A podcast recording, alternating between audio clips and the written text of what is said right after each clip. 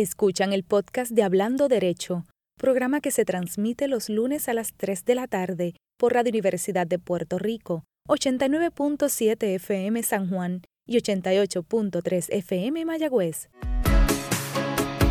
Aquí, Hablando Derecho, dialogando sobre ley, proceso y acceso. Un programa para conocer el mundo de las leyes y su relación con nuestra vida cotidiana. Ahora con ustedes, la licenciada Sonia Ivette Vélez Colón.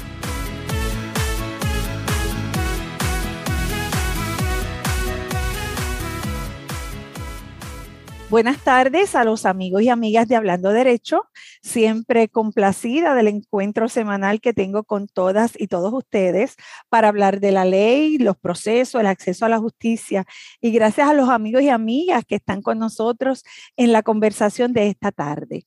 Hoy la conversación es muy distinta.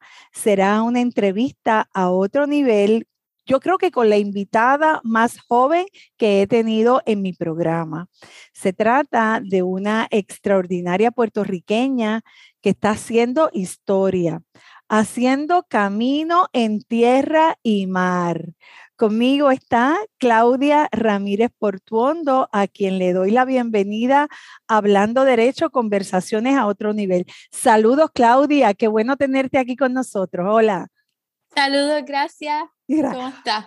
Pues yo estoy bien contenta de sostener este diálogo y esta conversación contigo. Oye, Claudia, te pregunto, ¿te imaginabas que podías estar en un programa que se dedica a hablar de la ley y del derecho?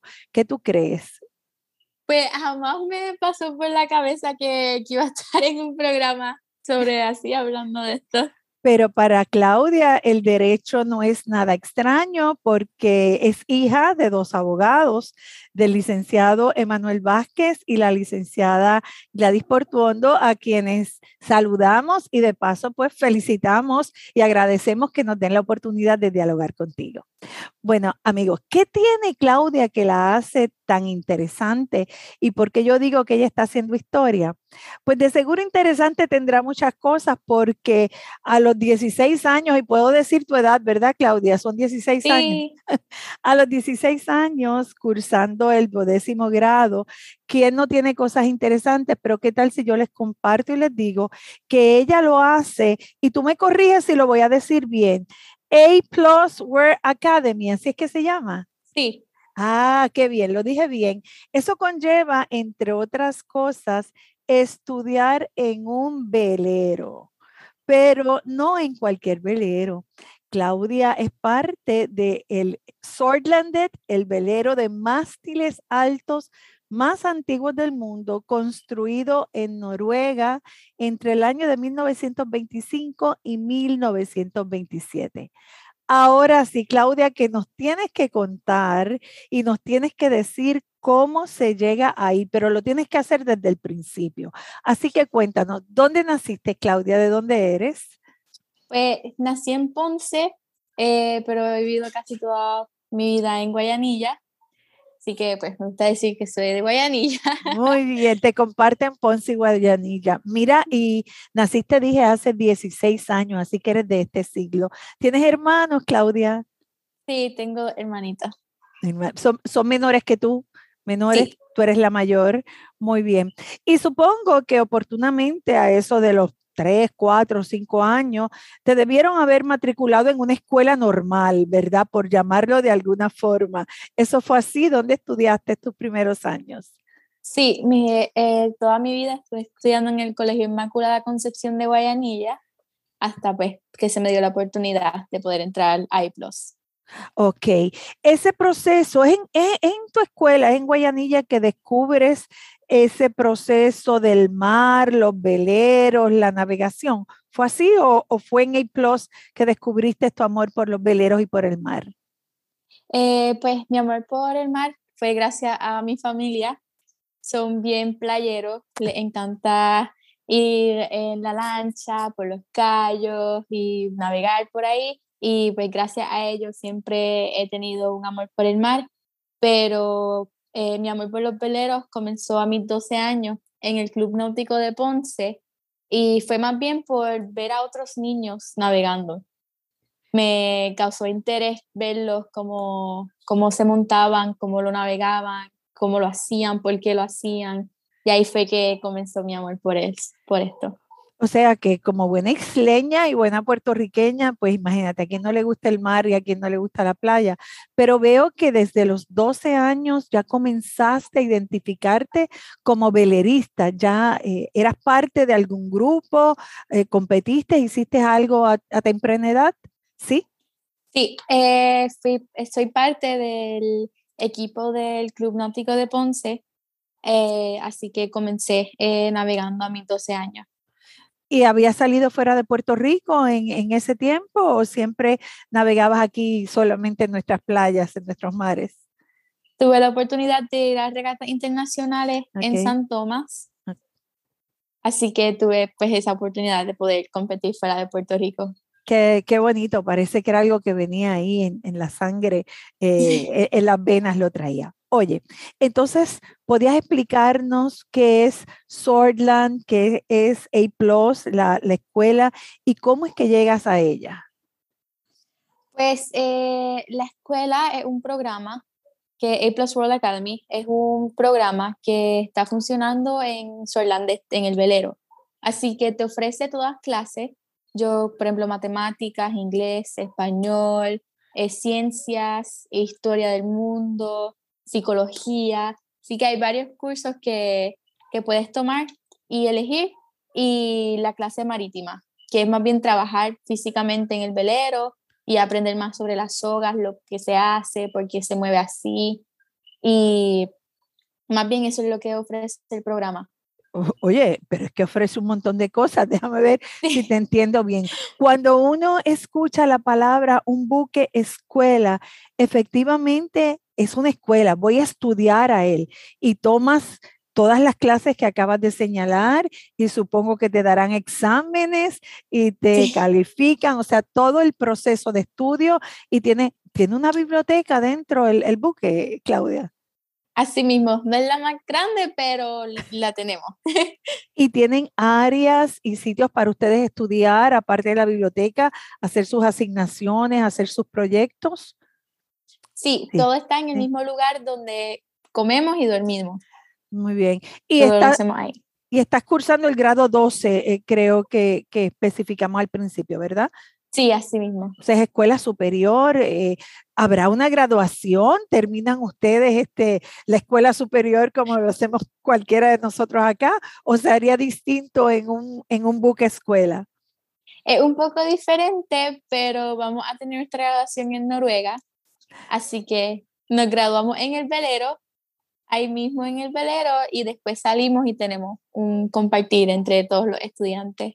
Cuando tú dices Noruega, es que la base del buque es Noruega. Ah, de ahí es que se parte, supongo, para visitar algunos otros puertos.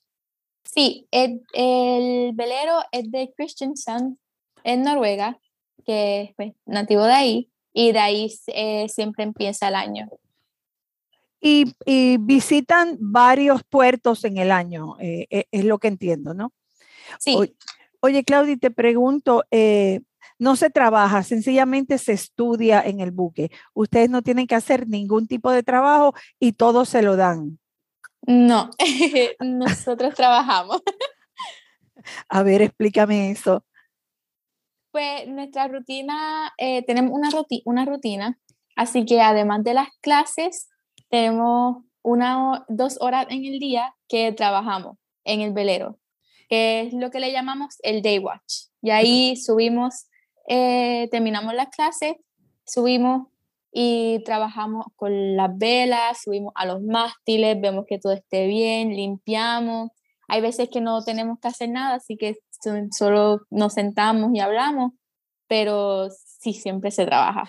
Y durante el día entonces tienes un programa de estudio y esa hora que señalas que es eh, para hacer el trabajo que, que, tienen asignado. Oye, Claudia, no me has dicho cómo yo puedo ser parte y llegar eh, a estudiar en un buque escuela. Eso me parece a mí como que muy complicado porque realmente no es una experiencia que nosotros conozcamos o que aquí se divulgue mucho. Eh, ¿De qué se trata? ¿Cómo uno puede llegar y ser parte y estudiar en un buque escuela? Pues más bien así como todo, yo tampoco eh, sabía que esto existía, jamás pasó por mi cabeza. Así que de la manera en la que yo me enteré fue gracias a una profesora de mi papá que lo vio en un periódico. Así que ella fue la que gracias a ella nos enteramos, pero de la forma en que se puede encontrar es más bien un simple, como decimos, un Google search. Busca sí. Muy bien, muy bien. Bueno, supongo que reconociendo que eras una velerista y que sentías ese amor por el, por el mar, alguien descubre eso e inmediatamente el nombre que viene a la cabeza, esto es una oportunidad para Claudia. Supongo que algo así es que se debió haber ocurrido. ¿Estoy en lo correcto? Sí. Sí, sí. Mira, y ahí hay muchísimos puertorriqueños, ¿verdad? ¿Cuántos puertorriqueños hay contigo? Ninguno. Ninguno. la única puertorriqueña. ¿Eres la única puertorriqueña en un grupo de cuántas personas, Claudia? Somos 60 estudiantes. ¿Y de qué sitios pueden haber 60 estudiantes y solo una puertorriqueña? ¿Cómo es eso? La mayoría son noruegos, pero tenemos gente de Egipto, de Haití, Italia, eh, de los Estados Unidos, Florida, California, Los Ángeles, todo así. Wow. Eh, entonces, debo entender que en, ese espacio eres como una especie de embajadora nuestra. Si se habla de Puerto Rico y si se dice algo, o si no se hablaba de Puerto Rico y no se conocía Puerto Rico, ahí llegaste tú. ¿Se dio algo en, esa línea? ¿Fue así? Sí. Sí. Eh, para ellos, más bien llegar a Puerto Rico eh, los pude ayudar con eso y se dio que pudieran llegar aquí. Así que gracias a eso tuvieron la oportunidad de aprender más sobre la cultura y poder, poder bajarse y verlo y estaba en el itinerario visitar Puerto Rico, ¿era parte de lo que tú pensabas que efectivamente se iba a dar o hubo algún empujoncito, alguna motivación? Este, este es un puerto y una isla extraordinaria, debemos ir ahí. ¿Hubo algo de eso, Claudia? Hubieron varios empujoncitos, porque esta es la primera vez que el velero viene a Puerto Rico. Así que pues, pudimos ayudar con eso. ¿Y cómo fue la experiencia? Decidir llegar a Puerto Rico. Supongo que para ti sería una alegría inmensa comunicárselo a tus papás, comunicarle a todo el mundo que el velero venía a Puerto Rico porque no lo esperabas. Pues no, no lo ah. esperaba. Para mí, eh, lo único que yo quería era poder ver el velero entrando a mi isla, poder traerlo, que todos los demás lo vieran, que tuvieran esa oportunidad de poder ver el velero llegar, ver todos los estudiantes que están ahí y abrirle oportunidades a otras personas. Qué hermoso. Leí algo en una entrevista que ya te habían hecho que me emocionó mucho y fue eh, tu experiencia y tu sentir cuando vas llegando y ves la isla de Puerto Rico. ¿Podrías relatarnos cómo se da ese momento para ti? Pues cuando estábamos navegando, no nos estaban diciendo cuán lejos estábamos de la isla. Así que todo el mundo estaba emocionado y nervioso. Así que un día yo miro al horizonte y veo como una silueta en el mar, ¿verdad? Yo digo, ¿serán las nubes o será Puerto Rico? Y así que cuando me, me, confirman que es Puerto Rico, se me aguaban los ojos, las lágrimas me salieron solas, yo empecé a brincar sin darme cuenta, empecé a buscar a todo el mundo, enseñarles mi isla, estaba corriendo por todos lados, eh, sentí mucho orgullo que jamás pensé ni sabía que sentía por mi isla hasta ese momento. Oh, qué bonito, qué bonito, ¿verdad? Eh, ponerse uno en perspectiva, en tu caso, verla de verdad a distancia, porque la estabas viendo a la distancia y ver poco a poco cómo se va. Estoy yo aquí emocionada, Claudia, imagínate. No, no quiero saber eh, el momento eh, tan maravilloso que tuviste la oportunidad de vivir. ¿Salen afuera a ver el puerto, a, a ver cómo ancla el buque, todo el mundo afuera, o hay algún protocolo en particular para esa llegada? Pues sí, hay protocolo y es que, como le dije, nosotros trabajamos en el velero, así que nosotros ayudamos a que el velero pueda entrar bien, así que Eh, estamos siempre navegando el velero, eh, trabajando con lo que el ancla para cuando lleguemos poder soltarlo rápido, con las líneas que se aguantan en, en el muelle. Y cuando todo eso está bien, que llegamos al muelle, pues todos tenemos que pasar por lo que es el proceso de inmigración eh, para este poder, poder entrar. poder entrar a la isla poder tener permiso para bajar no y eso es más bien algo también para nosotros que nos ayuda a entender las relaciones entre lo que es Puerto Rico y los Estados Unidos y por qué se hace este proceso Qué bien, supongo que, que, hubo un momento en que se dio toda una explicación, ¿verdad?, de lo que es esta isla, de cuál es la relación con Estados Unidos, de qué somos nosotros con respecto al mundo y eso sencillamente es un proceso de aprendizaje no solo para ti, sino para los compañeros que están contigo, con esas, esos 60 otros estudiantes que están viajando contigo. Amigos, yo quiero que ustedes sepan que Claudia llega aquí también porque es becada. Esto es una beca, ella estará estudiando todo este año su grado 12 en este buque, lo que significa que ha hecho esta parada aquí en Puerto Rico, pero regresa al buque, regresa a viajar a otras paradas, así que deja a papá y a mamá y a su familia. Eso es un proceso que hay que considerar al momento de entrar en este proyecto. Eh, ¿Fue ese eh, tu caso? ¿Ustedes consideraron el que ibas a estar lejos de tu familia y lejos del país este tiempo? Sí, eh, más bien al principio fue mm, más emocional y más eh, con el miedito de voy a dejar mi casa, voy a dejar a mi familia, estaré lejos de mis hermanos, de mis amigos. Pero cuando uno piensa solamente un año de tu vida que va a cambiar tu vida por completo y la de muchas personas, eh, todo eso pasa y no piensas mucho en eso. Bueno, pues ojalá te recuperemos. Yo no sé qué va a suceder con Claudia después de este año y de estas experiencias maravillosas. Te pregunto, ¿qué piensan los directivos? Supongo que habrá un capitán y que habrá alguien que dirige la escuela. Eh, ¿Qué piensan los directivos de esta oportunidad de que este proyecto se pueda repetir aquí en Puerto Rico, que otros puertorriqueños vayan y aprovechen y gocen de esta oportunidad? ¿Hay algún interés en establecer que tú sepas alguna relación con la isla para que más jóvenes como tú gocen de esta experiencia?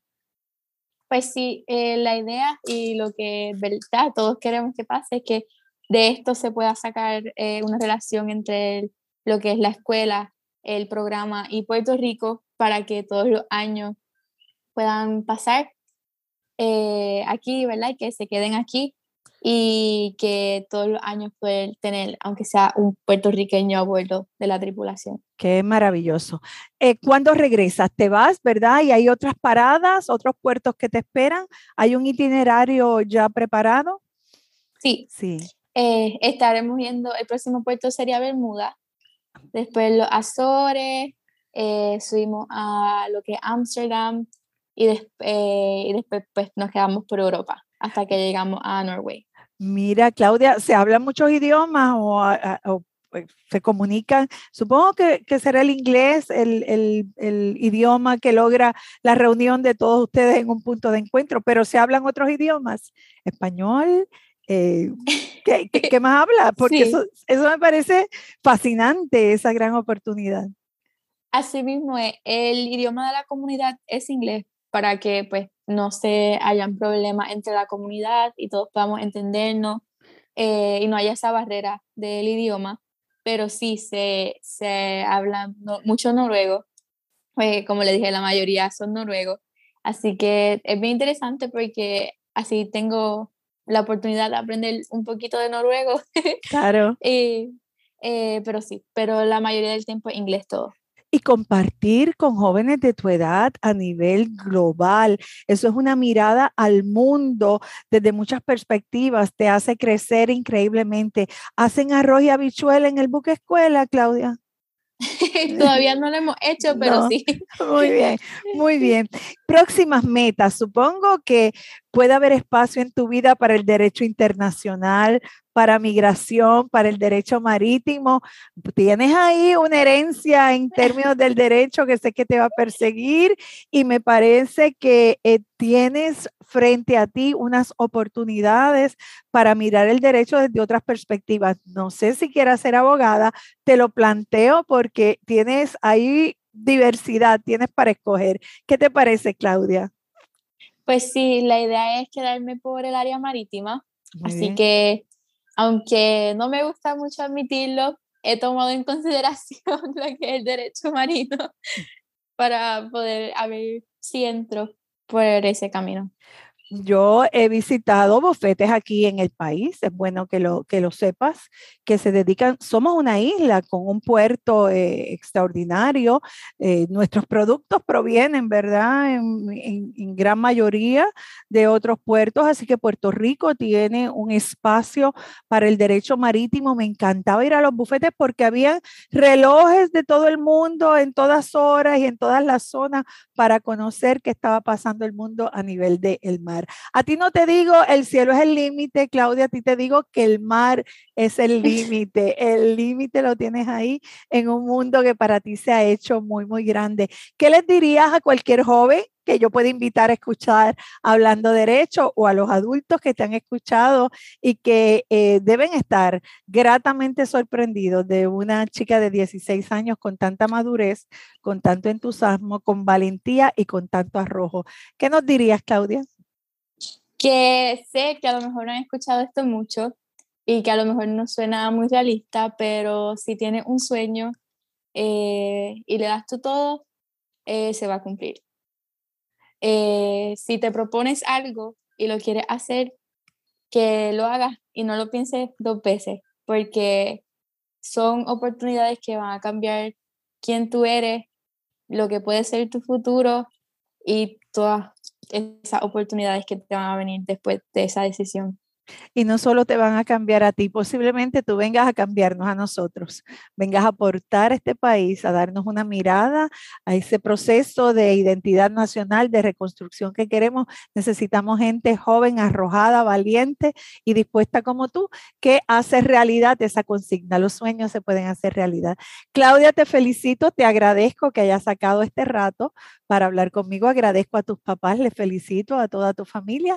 Así que confío en que yo tenga el tiempo, que la vida me regale el tiempo para volverte a invitar aquí hablando de derecho, ya siendo una abogada, habiendo estudiado derecho marítimo. ¿Qué te parece?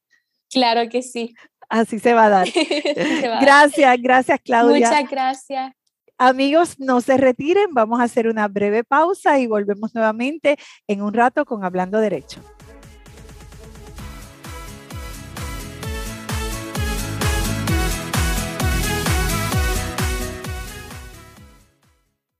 Escuchan el podcast de Hablando Derecho, programa que se transmite los lunes a las 3 de la tarde por Radio Universidad de Puerto Rico, 89.7 FM San Juan y 88.3 FM Mayagüez.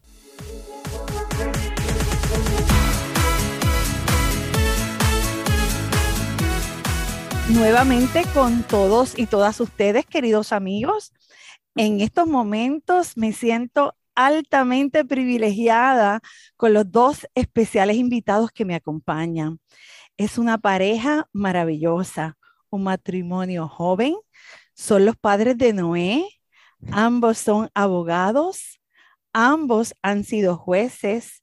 Él actualmente es el juez administrador de la región judicial de Utuado y ella es una exitosa abogada en la práctica privada de la profesión. En pandemia y en medio de nuestras angustias colectivas, ellos debieron trabajar con una angustia personal, pero en el proceso florecieron y nos regalan Vivamos mientras, un extraordinario libro del que nos vienen a hablar en la tarde de hoy. Una calurosa y afectuosa bienvenida a la licenciada Keila Mari Díaz Morales y al honorable José Martín Horta Valdés. Bienvenidos, qué alegría tenerlos aquí en Hablando Derechos. Saludos. Gracias, gracias. Para nosotros es un gran honor. buenas tardes, para mí es un gran honor que nos hayas invitado al programa. antes de continuar, te, solicito un espacio para hacer la advertencia del canon 24 que rige a los jueces y las juezas en nuestra jurisdicción. Eh, así que mis expresiones responden a mis ideas, criterios u opiniones personales y de modo alguno representan la posición oficial del Poder Judicial de Puerto Rico. Y dicho eso, pues muchas gracias nuevamente. Ay, yo sabía que usted me iba a hacer esa petición. Y quizás la licenciada en otra época, pero ella está más libre ahora, ¿verdad, licenciada? Sí, sí, correcto. Pero qué maravilla en un momento dado ser una pareja que trabajaban ambos eh, en calidad de jueces, porque sé que la licenciada Díaz ha estado en otras calidades trabajando en el Poder Judicial, pero desde el, arte, eh, el privilegio de la adjudicación, debió haber sido una época bien interesante, ¿verdad? Sí, en efecto, eh, fue una época muy, muy bonita. Los dos empezamos como jueces al mismo tiempo. Yo empecé como jueza municipal y él como juez superior. Y por consiguiente, todas las tardes compartíamos nuestras experiencias. Él me, nutría a mí sobre lo que él esperaba de la sala municipal. Yo lo nutría a él sobre lo que sucedía en la sala municipal y lo que nosotros entendíamos que podíamos recibir de los superiores. Y se podrá imaginar. Wow, pues después de Vivamos Mientras, que es de lo que vamos a hablar hoy, Quizás sería interesante, hasta podríamos hacer un junto y ver qué esperaba un administrador de lo que hacen los jueces a, instancia. Eh, qué maravilla, qué maravilla. Gracias, gracias por compartir esa anécdota. Eh, vivamos siempre. Yo, yo les voy a dar una nota de lo que ha sido una lectura de ese libro y me gustaría que ustedes me dijeran algo de él. Para mí ha sido un libro muy íntimo, eh, donde se abren eh, dos almas eh, para narrar las vivencias de una pareja en un periodo que me pareció relativamente corto, pero de mucha, de mucha intensidad. recoge eso en algo, lo que efectivamente es vivamos siempre. Mi amor. Vivamos mientras, vivamos mientras. Y siempre. Pues sí, siempre. Yo creo que eso es así, vamos mientras siempre. Yo creo que sí, yo creo que usted, ¿verdad? Que has expuesto en esas líneas sencillas, esas palabras, lo que en efecto eh, queríamos. Cuando nosotros nos planteamos, bueno, cuando mi esposa, ¿verdad? Porque ella siempre lo... la intención de, de escribir, el deseo, es un deseo que salió de ella ella ahorita pues le podrá hablar un poquito más, siempre había querido, tenido el deseo de escribir. Eh, y escribió prácticamente toda su, su, parte del libro y yo la vi bien entregada y compenetrada, pero a la misma vez tengo que decir que tenía un poquito de temor, preocupación, porque yo siempre he sido una persona bien reservada con mi vida personal y mi vida privada. Eh, y cuando empecé a ver lo que ella, eh, empecé a sentir lo que ella manifestaba en cada una de esas líneas, eh, los sentimientos de las vivencias que tuvimos en pandemia con mi diagnóstico eh, y el reto de ser madre, eh, lactante, profesional, me, me, me o sea, me, me fui y dije, yo tengo que también, de una u otra manera, expresar lo que estoy sintiendo.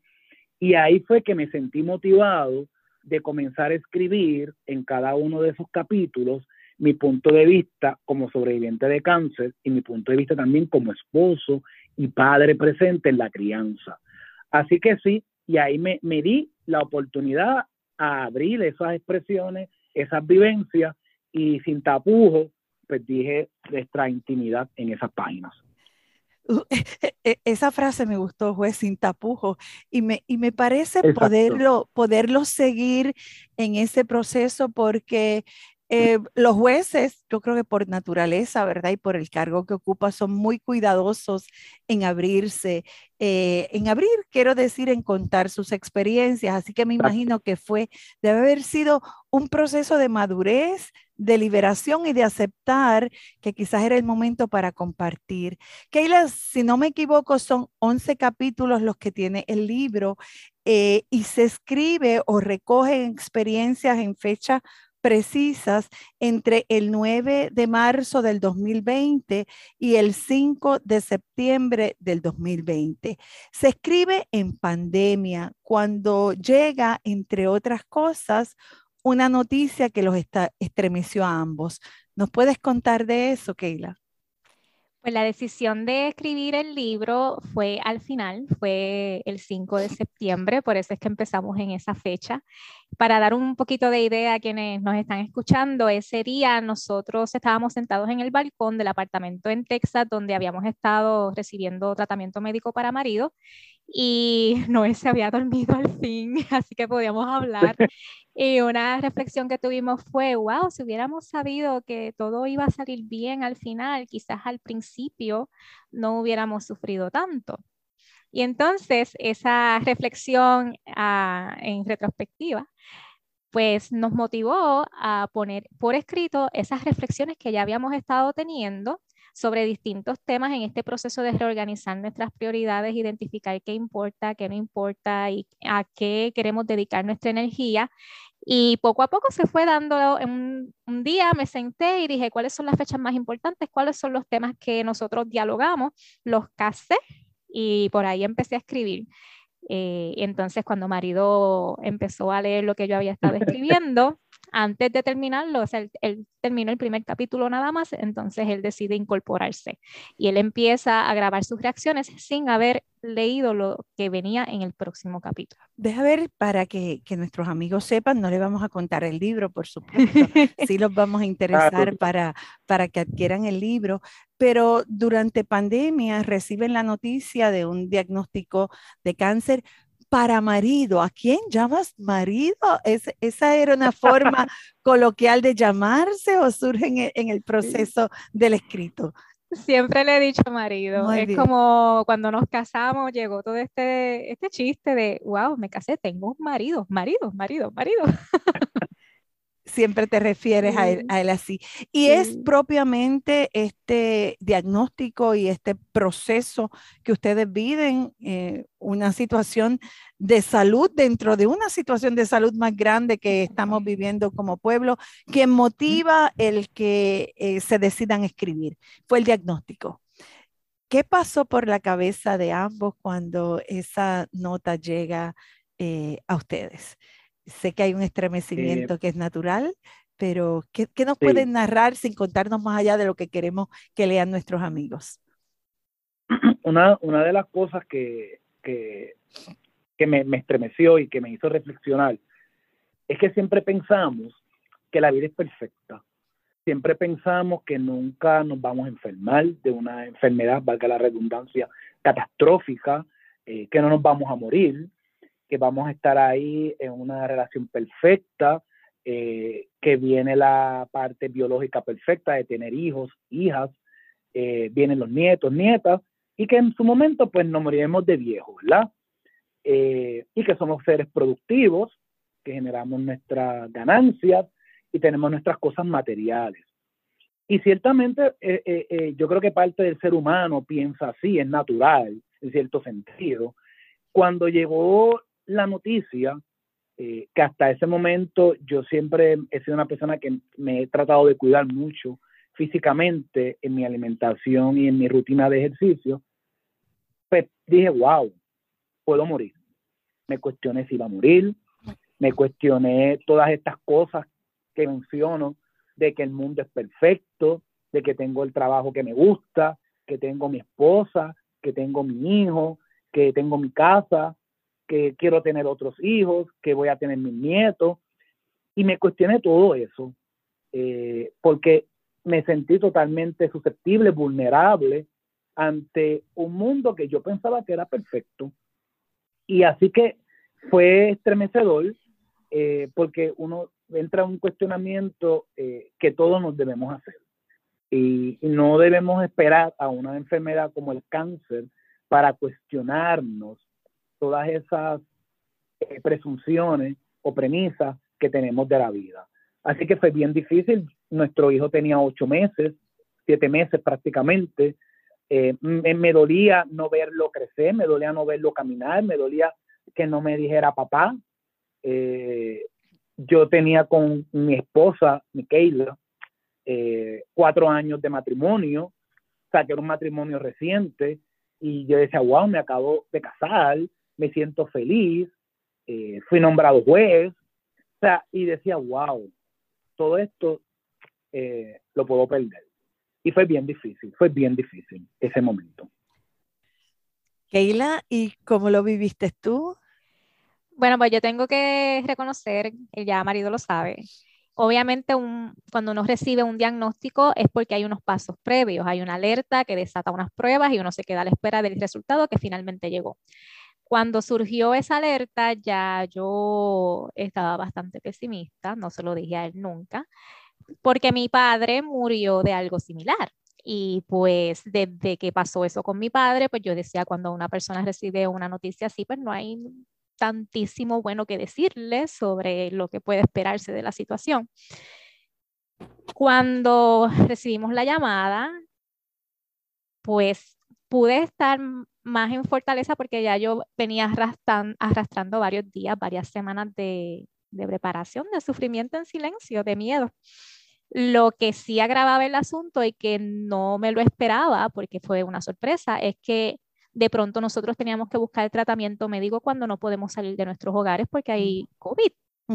Y cuando todo el mundo está diciendo que los hospitales están llenos de pacientes de COVID y que solo están atendiendo a pacientes de COVID. Y entonces fue, fue como una incertidumbre muy severa y, agonizante, porque ya yo me estaba más o menos preparando para, pues, la vida es así, pero ¿qué uno hace? Una pandemia, ¿cómo vamos a manejar esto? porque uno dice actúa rápido, pero si actuamos rápido y no se ha solucionado lo de la pandemia, pues quizás nos arriesgamos otras cosas. Así que fue un momento de muchísima ansiedad. Pero supongo que de mucha energía, ¿no? Porque yo quiero que los amigos sepan que esto es una historia de victoria.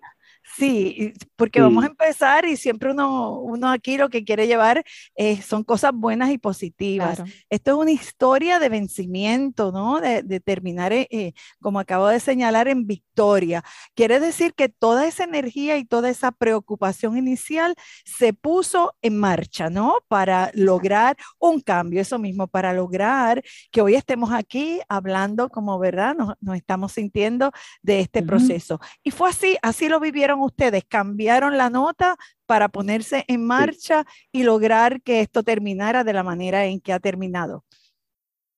Sí, de hecho, el eh, primer impulso que tuvimos fue que nosotros podíamos con todos solos y no se lo queríamos decir a nadie y no queríamos recibir ayuda. Y de pronto nos echamos, nos echamos todo eso encima porque éramos nosotros contra el mundo. Exacto. Y ese es uno de los mensajes del libro, ¿verdad? Ay, perdón, mi amor, te interrumpo.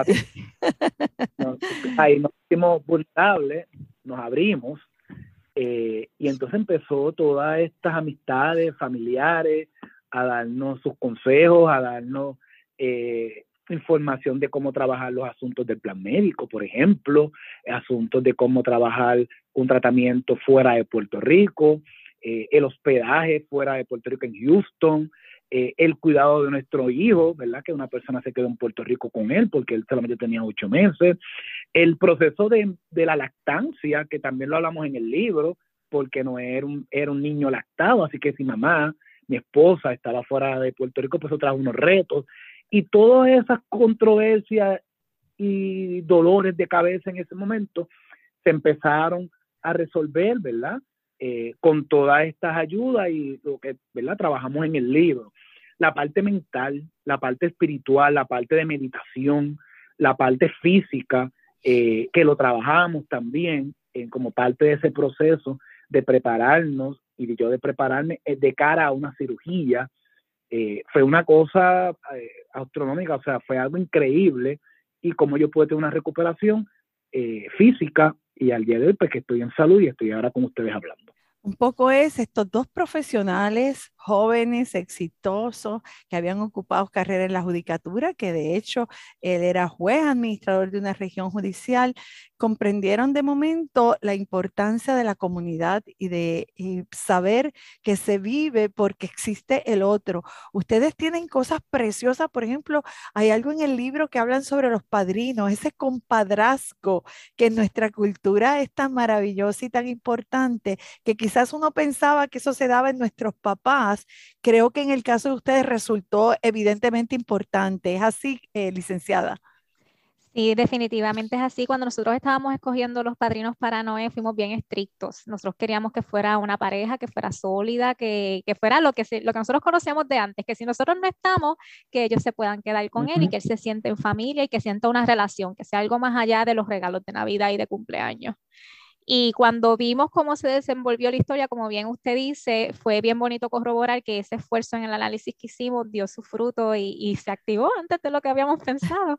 y en efecto, eh, Noé se quedó con ellos eh, por un periodo de cinco semanas, las primeras cinco semanas que estuvimos en Texas, y que nos fuimos sin saber cuándo íbamos a regresar. Fue, fue duro, pero a la misma vez teníamos la paz de que sabíamos que él estaba en la familia correcta y al sol de hoy Qué bien. Sigue siendo así. A mí me impresionó porque el juez tiene una amiga que es como Tocaya, ¿verdad? Una Sonia que aparece en el libro y yo dije, wow, sí, este, sí me, me, impresionó mucho. Eh, esa cercanía de los amigos fue, fue bien importante y de la familia, ¿verdad? Esa familia que estaba ahí pendiente, apoyando y dándole seguimiento. Es la perspectiva de mi lectura es correcta. Eso es así. Eh, las amistades fueron esenciales. Claro, la familia, pero las amistades, ese núcleo eh, que uno pues, va adquiriendo a través de la vida, que va cultivando, es, importante y lo mencionamos en el libro. Eh, nosotros somos seres vivientes y no podemos ser seres aislados eh, en una sociedad en el que necesitamos nutrirnos, necesitamos esa ayuda, esa colaboración de otras personas que nos ayuden, ¿verdad? Y que nos nutran en el caso de Sonia y en el caso de, de, Walter, que son mis mejores amigos, mi mejor amiga mujer, mi mejor amigo hombre, se fueron conmigo eh, mm. en un momento dado a Houston, mm. en el que mi esposa no podía irse mm. eh, para, quedarse, para quedarse con Noé, y dejaron atrás sus respectivas familias, arriesgándose en pandemia, y estuvieron conmigo. Así que ese, esa parte demuestra lo valioso que es la amistad y demuestra lo importante que es cómo uno se abre a esas relaciones humanas y se hace vulnerable, ¿verdad? Para uno después cosechar a lo largo de su vida. No, no quería detenerme mucho en este tema, pero tengo que traerlo, licenciada Díaz, porque hay gente que rebasa el tiempo y que se quedan con uno para siempre. Y usted y yo tenemos en común un, un personaje, porque eh, no, lo puedo llamar de tantas formas, pero realmente es una persona muy especial que yo quedé absolutamente eh, impactada cuando vi su narrativa de la presencia de esa persona en su vida y en este proceso. ¿Sería usted quien hablaría de él? Y vamos a ver si me sale, porque estoy muy emocionada. Bueno, imagínense cómo estoy yo, así que compartimos bueno, la emoción. Sí, pues nosotros fuimos muy cuidadosos en cuanto a, a mantener su identidad en el libro, pero cualquier persona que corrobore mi, mi historial profesional puede identificar quién es. Okay. Así que nada, nos referimos a mi primer jefe. El primer jefe que yo tuve como abogada fue el entonces juez presidente Federico Hernández Denton a quien yo le agradezco incluso haber conocido a marido, porque esa fue la primera puerta que se abrió y que abrió sí. tantas otras que nos, nos trajeron a, aquí, a donde estamos. Y lo que vivimos con él durante la experiencia, que es lo que está en el libro y que no le voy a decir en detalle qué fue, fue transformador para mí porque eh, yo siempre sentí que él creyó en mí a pesar de yo ser esa jibarita de Orocovis que llegó de escuela pública y que simplemente tenía un buen promedio. Y en el transcurso de nuestra relación profesional, yo siempre estaba tratando de probarle, de probarle que no se había equivocado, que yo sí daba el calibre y demás, y no me había detenido a, valorar o cultivar la relación personal, porque para mí eso era un no, no, o sea, yo no, yo no tocaba lo personal con él, no me atrevía, no me atrevía a cruzar esa línea. Y cuando surgió toda esta situación, que él vino al rescate porque él, él fue una de esas energías que dio curso a todo el proceso. Sí. Eh, me conmovió mucho caer en cuenta de que sí, sí tenemos una conexión personal muy, muy, muy bonita y él es para mí un gran mentor y vivo eternamente agradecida de su presencia en mi vida y por, sobre todo de los consejos que todavía nos da. Bueno, pues yo tenía que traerlo, ¿verdad? Y lo hago con, con, mucho, con mucho respeto, porque licenciada, yo también soy una jibarita de Lares, de escuela pública, así que parece que hay muchas, muchas coincidencias.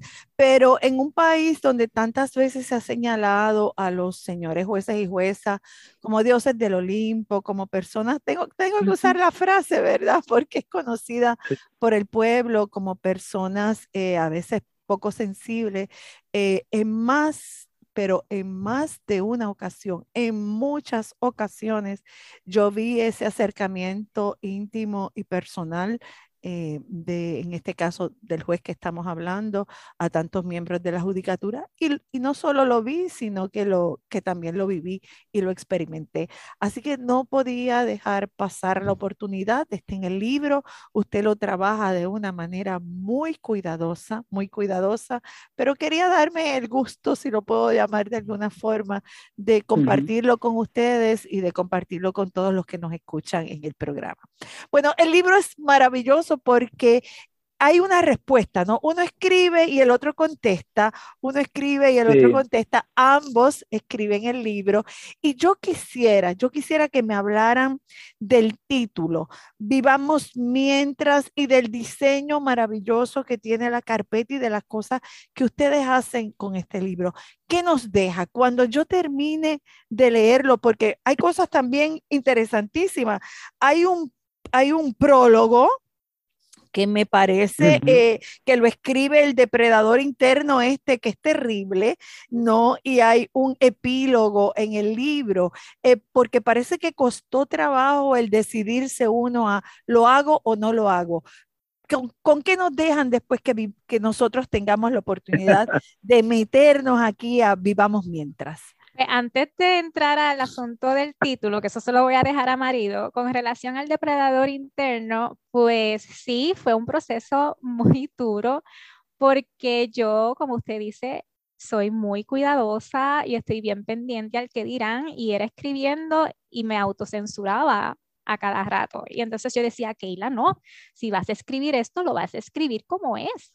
Tú no estás diciendo nada malo, es la realidad. Tú quieres ser transparente, no hay nada malo con ser transparente, porque vamos de nuevo, en ese momento cuando yo estaba escribiendo todavía era jueza, vamos de nuevo a esa percepción de que, de que los jueces son de piedra y la realidad es que no, somos seres humanos también, que tenemos nuestras vivencias, nuestros sentimientos. Y para mí, por lo menos, bajo la actual presidencia de la jueza Maite Oronoz me, me, entusiasma muchísimo esa idea de ella de que el juez se quite la toga para que esté más cerca y accesible de la comunidad.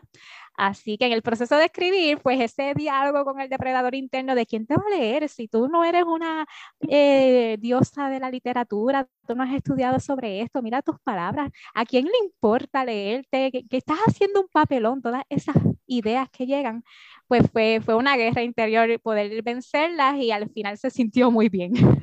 O sea que sí. el prólogo lo escribe el depredador interno, pero que hay dentro de la misma autora, porque el prólogo lo escribe la autora y debo señalar que antes del prólogo hay una nota para los que lo vamos a leer, ¿verdad? A ti que nos lees, hay una nota que también me pareció preciosa. ¿Y el epílogo, quién lo escribe? El epílogo entonces es mi contestación a ese depredador interno que intentó que esto no saliera y al final sí salió. Y da la misma forma, de la misma forma que me dirijo a él, pues también me estoy dirigiendo al lector, básicamente consolidando esto de que la intención detrás de estas páginas es una pura y genuina y que pues cualquier mala interpretación en contrario pues es propia del lector y no de estos servidores. Ese, ese epílogo termina precioso. Soy en plenitud vida, gratitud y fuerza soy, divina, mortal e infinita. Wow, me, me, encantó, me encantó. Juez nos va a hablar del título. Dijo la licenciada Díaz que usted era quien nos iba a hablar del título. Eso dijo, dijo mi esposa. Eso dijo mi esposa. sí, pues sí. el título va, más o menos como más o menos habíamos iniciado la línea del conversatorio con, en estos momentos en ese proceso de reflexionar eh, sobre la vida, eh, eh, yo creo que la conclusión, ¿verdad?, que, que, me arrojó y arrojó a mi esposa, era que nos vamos a morir. Todos nos vamos a morir. Y es una premisa que parece que es cierta, pero nos da miedo a muchos les tiembla el pulso, la boca, el tono de voz, porque no quieren o, no se, o se les hace difícil aceptar la muerte.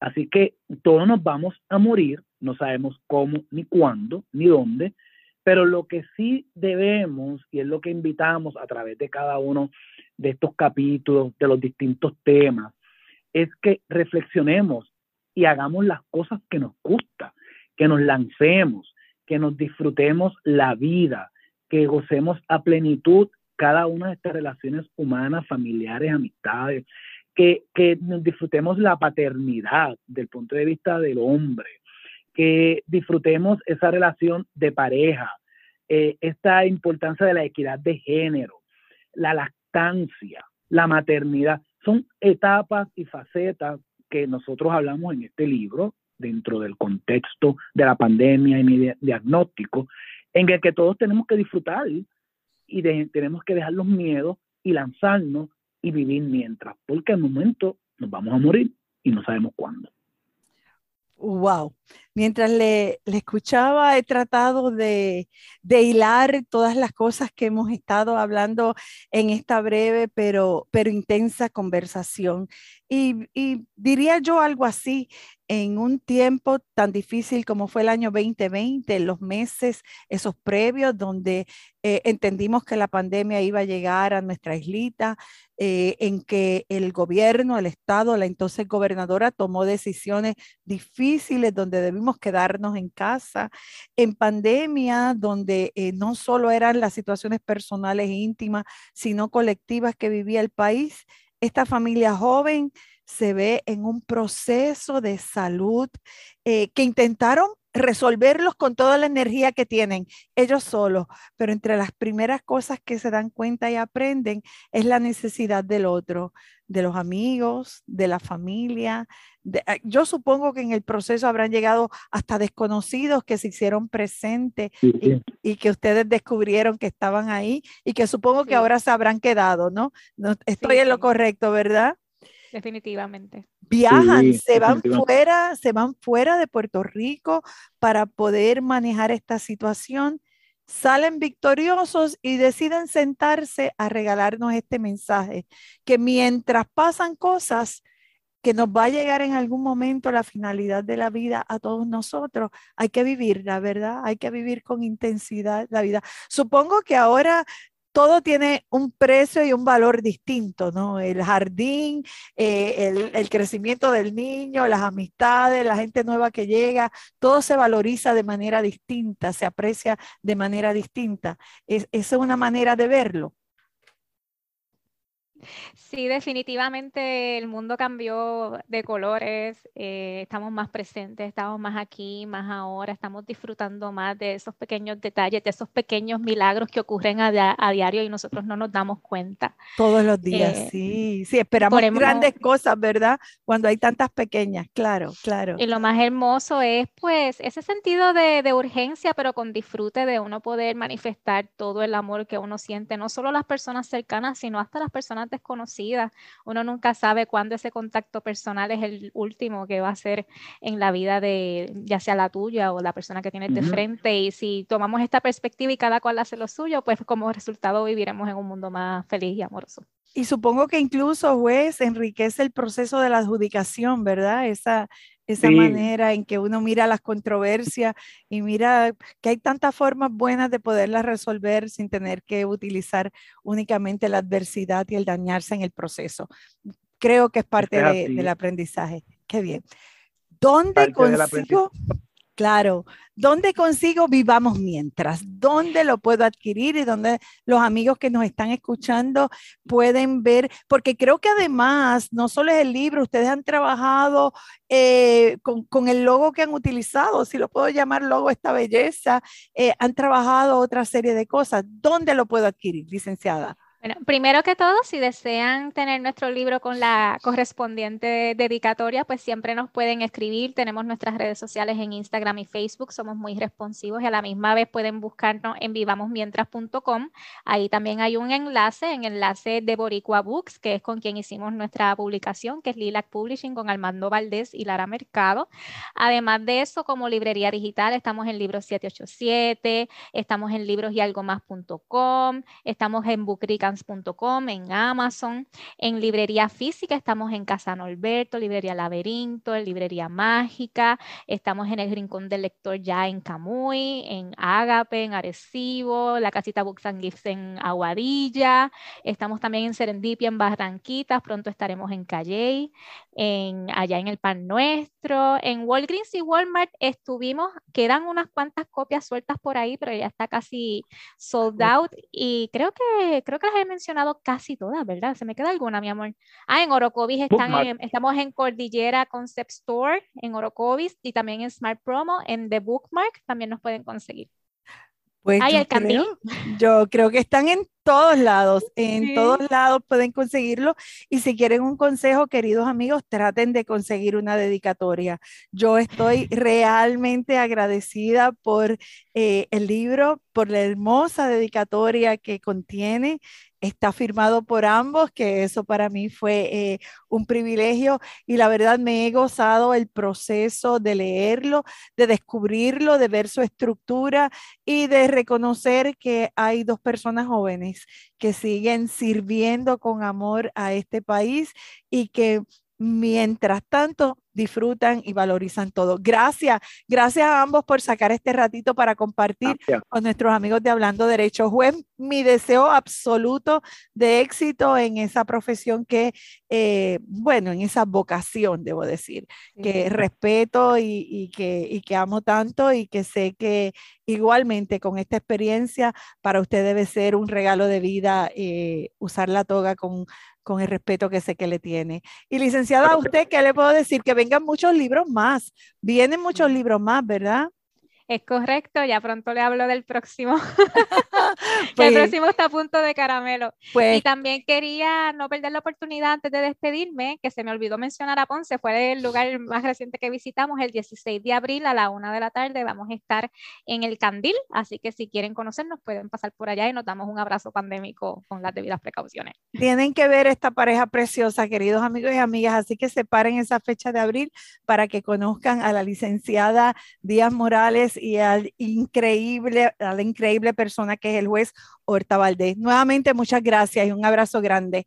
Amigos, a todos ustedes, gracias por acompañarnos un lunes más en Hablando Derecho, a Itza Santos en Radio Universidad de Puerto Rico, a los que me asisten en producción, mi agradecimiento por estar aquí. Será hasta el próximo lunes. Que pasen todos buenas tardes.